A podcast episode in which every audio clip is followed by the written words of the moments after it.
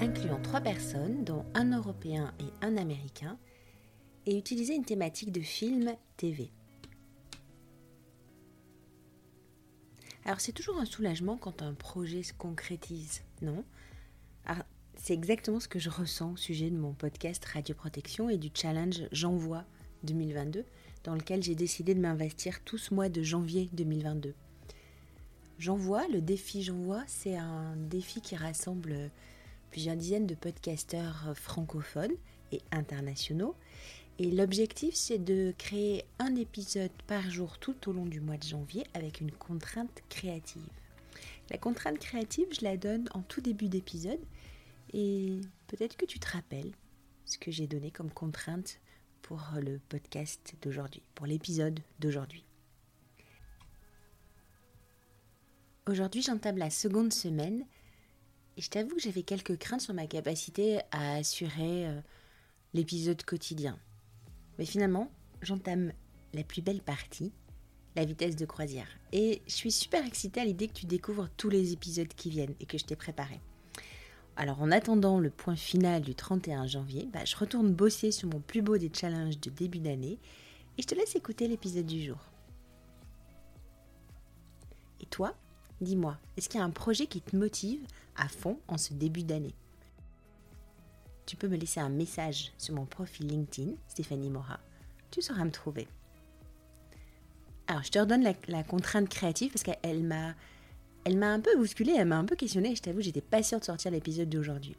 La contrainte, c'est inclure trois personnages, dont un, un Européen et un Américain, et sur une thématique de film ou de série télé.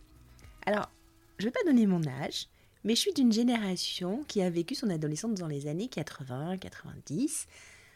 90, est-ce que j'étais encore adolescente? Hmm, Bon, à voir. Et on a forcément, enfin moi j'ai été élevée avec les Simpsons.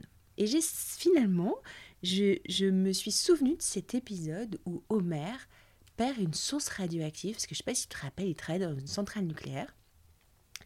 Bah, j'ai pas réussi à retrouver cet épisode. Mais finalement, j'ai trouvé un épisode encore mieux.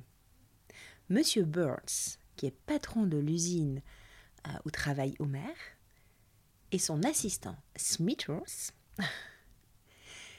Dans cet épisode, dont je vais te donner un extrait, ils reçoivent la visite un peu surprenante, une visite un peu surprenante. Bref, je te laisse découvrir. Ce que j'ai adoré dans cet épisode, c'est que c'est une version francophone, mais c'est une version doublée canadienne. Donc, nous sommes au moins trois. Monsieur Burns, Monsieur Smithers et moi. Et tous les deux sont canadiens. Donc ça me va. Deux personnages américains, une européenne. J'ai relevé le défi. C'est sur la thématique de la série télé. Allez, je te laisse écouter. On se retrouve, on débriefe juste après l'extrait. Bonjour, employé anonyme. Des inspecteurs du gouvernement devraient arriver d'un moment à l'autre pour visiter notre usine. Alors, ayez l'air occupé, puis fermez-vous là. C'est tout. Jusqu'au simulant, monsieur. Oh, oh, oh, ils arrivent. Soutenez-moi, Smithers. Attention, mettez vos compteurs. Ah, ce doit être ce, petit fond de radioactivité normale qu'on trouve dans toute installation nucléaire bien tenue, ou encore dans les terrains de jeu ou les hôpitaux. Désolé. Tiens, de la gomme pour boucher une fissure en le refroidisseur. Oh, oh, je trouve ça aussi choquant que vous. Fille de plutonium servant de presse-papier. Comment peut-on faire une chose pareille? Et que voulez-vous, ce sont des choses qui arrivent. Ben, je me reposais juste un peu les yeux. Oh, c'est très bien, ça. Un employé reposé est un employé vigilant. Ah, mais de contrôle sans superviseur. Écoutez, inspecteur, euh, je pourrais vous parler en privé dans, dans mon bureau un instant. Monsieur Bird, en 20 ans, je n'ai jamais vu un endroit aussi lamentablement oh, tenu. Regardez, une personne négligente semble avoir laissé traîner des milliers et des milliers de dollars sur ma table à café. Euh, Smithers, si on sortait un peu d'ici en espérant qu'à notre retour, ce, ce tas d'argent soit disparu, hein? Euh, euh, oh, regardez, Smithers, l'argent est toujours là et je vois un homme très stupide. Burns, J'ai failli croire que vous vouliez m'offrir un pot de vin. Oh, C'était peut-être pas assez clair. Prenez, allez-y, empoché pour imbécile. Monsieur Burns, je suis prêt à fermer l'œil là-dessus. Par contre, vous ne serez pas quitte de ces 342 violations que j'ai notées aujourd'hui dans votre usine. Ou vous allez satisfaire au code, ou alors vous allez fermer. Bonne journée. Oh, tant pis. Un petit coup de peinture par-ci, un petit bout de mastic par-là. Combien ça pourrait bien me coûter de, de retaper un peu la boîte? Oh, environ 56 millions, monsieur. 56 Oh, me frappez pas, monsieur. Oh, si seulement j'avais la force de me défouler sur vous, Smithers. Bon, vous pouvez partir. Je désire être seul. Alors, Monsieur Burns, c'est un responsable d'activité nucléaire, un RAN, qui bénéficie d'une opération de contrôle de la part des autorités.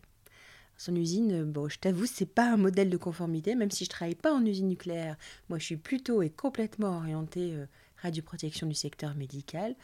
Ça me semble pas être vraiment conforme. Un chewing-gum qui bouche une, fissure, Homer qui fait la sieste dans son poste euh, de commande, euh, le bruit de fond qui est particulièrement élevé dans tout le parc de l'usine. Hmm.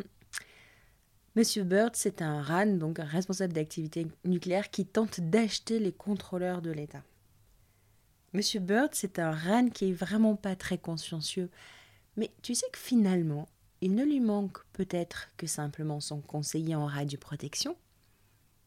Ben oui, parce qu'en fait, le conseiller en radioprotection, sa troisième mission qui est mentionnée dans le Code de la santé publique, c'est qu'il doit donner des conseils sur la réception, le contrôle, du point de vue de Radio Pro forcément, des sources de rayonnement ionisant qui sont nouvelles et qui sont, euh, ou qui sont modifiées. Bah, si ce conseiller il existait dans, dans l'usine de M. Burns, ce conseiller l'aurait justement conseillé dans sa gestion des sources. La tige de plutonium n'aurait pas servi de presse-papier, M. Burns n'aurait pas essayé de soudoyer les inspecteurs d'État, et il n'aurait pas pris d'amende, ou il ne s'orienterait pas vers 56 millions euh, pas, d'euros, de, dollars canadiens, je ne sais pas.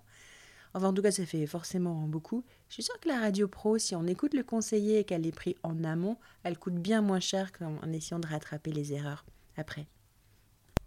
Tu vois, je me dis que l'émission du conseiller en radioprotection, bah, ça une blouse vraiment bien plus grande à porter que celle de la personne compétente en radioprotection. Il faut qu'on change notre mindset, que l'on passe du tout opérationnel dans le vrai rôle de conseiller. C'est une petite révolution tout de même. hein. Mais pas de panique, on va y arriver ensemble. Et la seule chose que j'espère, c'est qu'Omer ne s'inscrive pas à ma formation de personne compétente en radioprotection niveau 2 du secteur médical. Je suis pas sûre que j'y arriverai. Hein. Quoique, si, j'aime bien les challenges. Si je réussis à le former et qu'il valide les contrôles de connaissances, quelle belle carte de visite